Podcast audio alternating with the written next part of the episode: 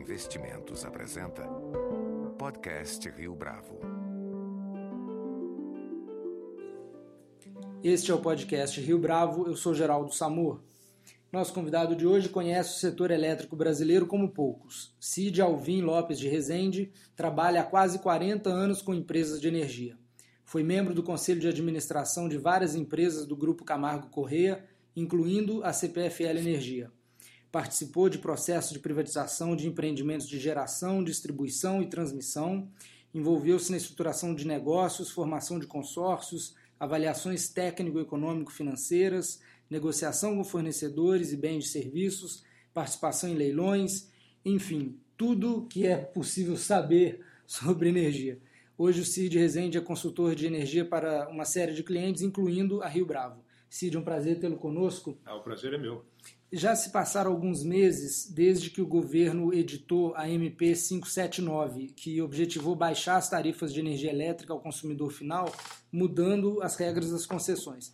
Que avaliação você faz dos prós e contras da MP?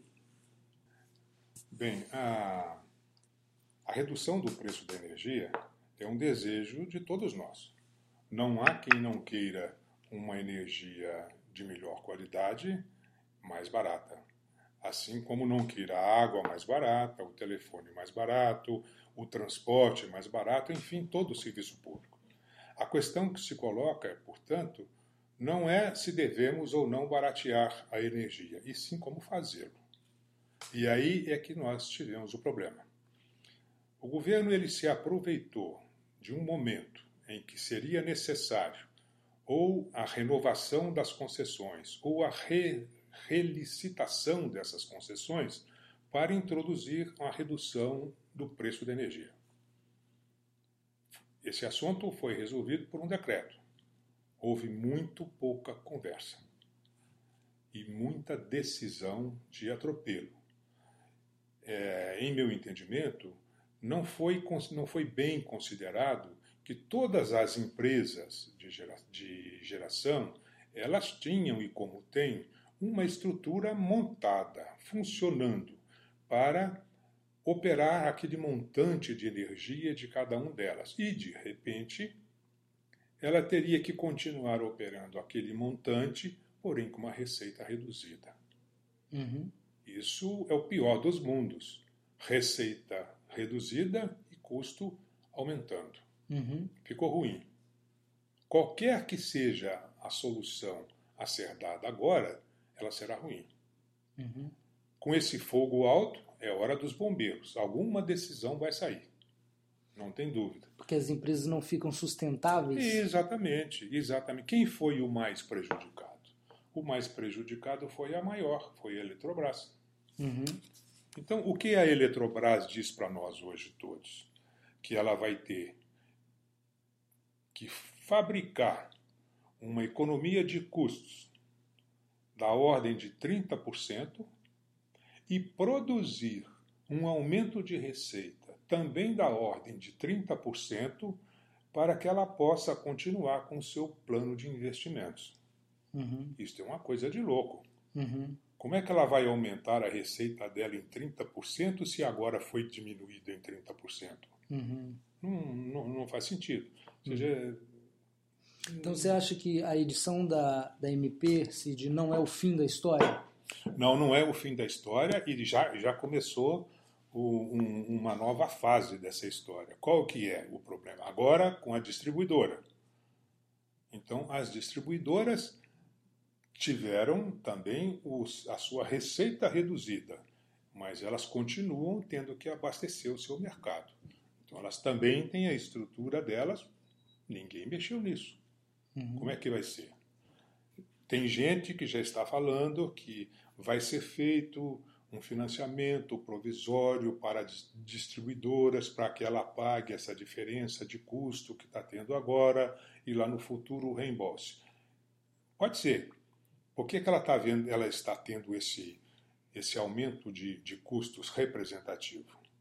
Pelo seguinte: o parque térmico brasileiro está funcionando mais, funcionou mais no ano de, de 2012 e continua funcionando mais no ano 2013, devido à baixa pluviosidade no Brasil inteiro. Pouca chuva. Né? Muito bem. Quem que banca esse excedente de utilização das térmicas através do custo do combustível? As distribuidoras. Elas é que recolhem esse valor ao governo e depois elas vão, vão se recuperar nas tarifas. Uhum. Então, eh, esse assunto está dando agora para a distribuidora um custo adicional aí para o conjunto da distribuidora, distribuidoras, né? um custo adicional entre 7 e 9 bilhões no ano de 2013. Tem gente falando que esse custo está indo a 1,5 bilhão ao mês. Qualquer que seja o número, se é 800 milhões ao mês, se é 1 bilhão e meio ao mês, é muito dinheiro. Como é que essas distribuidoras vão ficar? Mas Quem se- que olhou por isso? o, o, o problema do custo adicional gerado pelo fato das térmicas estarem funcionando a Não tem vapor, nada a ver com, com a. Com- com o DMP, Não, né? não tem nada. É cumulativo. Uhum. Você já tomou uma trombada lá pelo resultado da MT Uhum. e imediatamente a seguir você toma uma outra trombada, talvez até maior, Uhum. com o problema do custo do combustível das térmicas. Pa- Posso dizer que a MP criou um desequilíbrio estrutural nas geradoras? Ah, sem dúvida alguma. Sem Uhum. dúvida alguma. A forma de fazer a redução é que não levou em conta a, a estabilidade interna das empresas. Uhum. E para consertar isso não vai ser fácil. É, vamos falar um pouco da matriz energética brasileira. Ela se diversificou bastante nos últimos anos, né? Em que direção você acha que o país deveria ir a partir daqui? É, apostar mais em quais fontes de energia? É, de fato a matriz nos últimos anos ela diversificou bastante, né? A questão aí de pouco mais de 10 anos, é, a participação do parque térmico era muito pequena, a participação de eólicas não existia, a participação de, de nu- energia nuclear é a mesma que tem hoje, então biomassa também praticamente não existia. E, e esse negócio rapidamente, mas muito rapidamente, tem, tem mudado.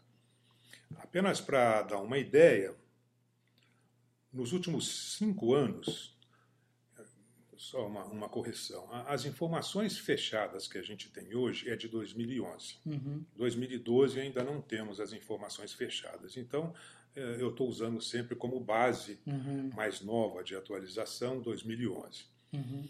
Então, a participação que nós temos em, tivemos em 2011 do grupo elétrico, Uhum. da elétrico não, da energia hidráulica, foi de 74 ponto, de 70, 67% Da matriz. da matriz. Uhum. E em Hidráulica. 2006 era 75%. Uhum. Ou seja, em cinco anos caiu de 75% para 67%. Uhum. Então, o que, que aconteceu? Outras fontes tiveram um aumento substancial. Em especial, duas fontes. As térmicas, que em 2006 era 21%, em 2011 passou para 28%. Uhum. Representativo, de, 20, de, 20, de 22 para 28. É muito representativo. E as eólicas, que não existiam em 2006, a participação delas era de 0,25%. Uhum. Isso é um traço. Uhum. Em 2011 já passou para 1,2%, um aumento de 480%. Uhum. Então, o que, que a gente pode dizer? A aposta já foi feita. E, o, e está na mesa. E o jogo está na mesa. Na térmica e na eólica. Uhum. Isso é indiscutível, não, não, não tem mais dúvida. É, Já houve muito investimento em eólica feito que ainda vai começar a aparecer nessas estatísticas? Eólicas que estão sendo ah, sem dúvida, construídas? Ah, continua, continua. Em 2012, o aumento das eólicas eh, foi grande novamente, em 2013 também será grande. O próprio fundo de investimento da, da Rio Bravo, ele tem dois parques, um no Rio Grande do Sul e um outro na, em, no, em Fortaleza, no Ceará, que são parques eólicos. Uhum. E é um investimento de alta qualidade, né? Porque você tem energia limpa, e sendo uma energia limpa, ela qualifica também o empreendedor ambientalmente, E o que, que aconteceu que permitiu esse desenvolvimento da, da eólica? O governo cumpriu a parte dele. Ele fez, a, ele fez o seu dever de casa. Como? Ele promoveu o desenvolvimento da tecnologia no Brasil no início, garantindo tarifas mais elevadas, que na época eram mais altas, de tal forma a que se despertasse no empreendedor o espírito animal. O espírito é o espírito de, de buscar um bom negócio. E na medida que o governo percebeu que o empreendedor veio e que a disputa passou a existir nos leilões, ele começou a reduzir o, o teto desse, desse, dessa energia, o, o preço teto, né? E hoje nós podemos dizer que o preço da energia eólica é competitivo. Foi bem planejado. Foi, o governo cumpriu com a, com a tarefa dele. E o empreendedor percebeu e está aí. Você vê que nos últimos cinco anos aumentou 480% e vai continuar. Agora, essa é uma indústria em que quanto mais plantas eólicas forem construídas, você cria um efeito de rede, você cria economia de escala para todo mundo ou não? Não, não. Não, você cria, você pode criar uma economia de escala para os seus parques eólicos, uhum. para todo mundo não porque você tem que interligar, esse sistema tem que estar interligado no Sistema Nacional de Distribuição. Certo. Então, uma coisa não, não, não tem nada a ver com a outra. Agora, as, vamos falar das grandes usinas em construção no norte do país. Santo Antônio, Giral, Belo Monte. Elas são geralmente criticadas pelos ambientalistas. É, como homem da indústria, imagino que você veja o copo mais meio cheio do que meio vazio quando a gente fala desses grandes projetos. É, na verdade, as críticas não são para as grandes usinas. Uhum. As críticas são para as usinas hidrelétricas, certo. sejam elas médias ou grandes. Uhum. Esse é um problema que nós estamos convivendo aí no Brasil já há tempos, mas é uma verdade. E, e são, são duas as questões, né? É a questão ambiental e a questão social. A questão ambiental, que era muito presente no passado, aí de 10, 15 anos, ela está sendo reduzida. Por quê? Primeiro, as hidrelétricas hoje, as, as novas hidrelétricas, elas vêm reduzindo o tamanho de seus reservatórios. Então, na medida em que você reduz o seu reservatório, você está reduzindo o problema ambiental.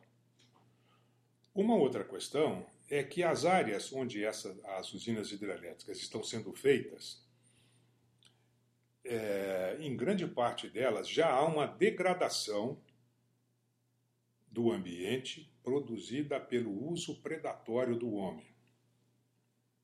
Então, isso também, de alguma forma, diminui o impacto ambiental. E, por outro lado, o empreendedor hoje ele já conhece as questões ambientais e ele sabe como resolver as questões ambientais. Busca melhores práticas. Isso. Então, esse assunto está mais sob controle. Por outro lado, a questão social está em plena ascensão. O que, que aconteceu? No passado, quando o governo era o único executor de projetos hidrelétricos, cabia a ele, o governo, a solução das questões das povoações, das populações que estivessem na área do reservatório. Com a privatização, o governo saiu fora disso e deixou para o empreendedor que ele resolvesse essas questões. Ele não escreveu isso, mas ele deixou. Então, o que, que acontece? Outra coisa que o governo fez. Ele decidiu também levar a leilão as usinas sem que para elas houvesse o licenciamento ambiental representado pela licença de instalação. Uhum. Essa licença é a que autoriza a construção do empreendimento. A licença ficou para depois da licitação. Exatamente. Então, quando no momento do leilão, o empreendedor não sabe o que que o órgão licenciador vai exigir dele. E isso é um problema, porque por mais que ele escreva, que ele imagine e tudo mais, existe um risco muito presente de, na hora do licenciamento, o órgão licenciador exigir e vem exigindo e, e vem sendo cada vez mais duro. As soluções para isso têm sido cada vez mais complexas, mais demoradas e mais caras. Agora, o fato de na licitação você não ter a certeza jurídica sobre a licença faz com que então a, os orçamentos a, sejam a maior, porque você tem que precificar o risco. É, o, que, o que, que acontece? Você tem que precificar o risco ou você não participa. Então, o que, que a gente tem visto nos leilões referente à presença ou não do empreendedor privado? Essa presença está ficando rarefeita. Uhum.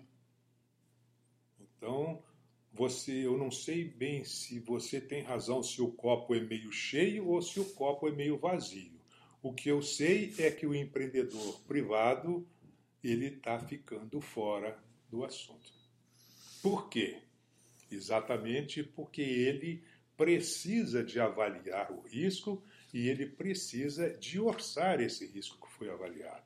Porque no leilão ele vendeu lá a energia desse empreendimento a um preço certo e com uma data determinada para entrega. Perfeito. Agora, Cid, um fundo de participações gerido pela Rio Bravo fez grandes investimentos em pequenas centrais hidrelétricas, as PCHs. Como é que as PCHs se inserem ah, no grid energético brasileiro hoje? Qual a importância delas? É, é, ela, tem, ela tem uma importância específica de PCH. Né? Ela não é uma grande produtora de energia. Também o conjunto de PCHs hoje no Brasil não, não produzem um montante assim excepcional de energia. É, em 2006, a participação das PCHs na matriz era de 1,7%. Em 2011, passou para 3%. Foi um crescimento representativo. Mas o resultado, 3% na matriz energética brasileira, é, continua sendo um negócio pequeno. Né? Uhum. Mas então, qual que é a importância da, da PCH? A importância é a seguinte: no, no sistema de energético hidráulico brasileiro, começou-se a construir as médias e grandes usinas da proximidade dos centros urbanos para fora. Uhum. Então, hoje, estão sendo construídas usinas hidrelétricas na região norte. Por quê? Porque usinas médias e grandes aqui na região sudeste, sul, centro-oeste, no sul do centro-oeste, está muito difícil de encontrar. Uhum. Mas, por outro lado, os rios menores, que continuam onde sempre estiveram, eles têm uma capacidade de geração que possibilita a implantação das PCHs. Uhum. E é o que está sendo feito. O empreendedor está procurando, dentro de, nesses rios, nessas bacias, o, aqueles que têm um potencial mais interessante para implantar as suas pequenas centrais hidrelétricas. Essa é a, essa é a importância da PCH. Você não está abandonando a possibilidade de esgotar nos rios menores o seu potencial hidráulico. É, do ponto de vista de um grande investidor privado, faz mais sentido uh, uma grande usina do que várias pequenas usinas? Depende. Depende. Porque você construindo um grupo de PCH, você pode fazer o planejamento para que tenha uma, um investimento em um equity pessoal, um equity, um investimento em equity menor uhum. do que você ter uma grande usina. Uhum. Na grande usina, você também tem um grande risco. Na pequena usina, num grupo de pequenas usinas, você está dividindo os riscos. Uhum. Então você está minimizando possíveis problemas seus. Essas usinas pequenas, as PCHs, elas, por serem pequenas, né? Então elas têm um reservatório também pequeno. Ah, o problema socio, socioambiental ali dentro passa a ser também reduzido. Uhum. Porque são a população, são poucas pessoas da população que estão naquela área, que o reservatório é muito pequeno, então o problema social é, é reduzido e os problemas logísticos também são, são mais simples e mais baratos, até porque elas continuam perto daquela, daqueles centros urbanos, e o prazo de implantação delas também é menor. Uhum. Então, todos esses riscos são mais favoráveis do que o risco de uma grande usina como o Belo Monte lá no, lá no, lá no norte. Uhum.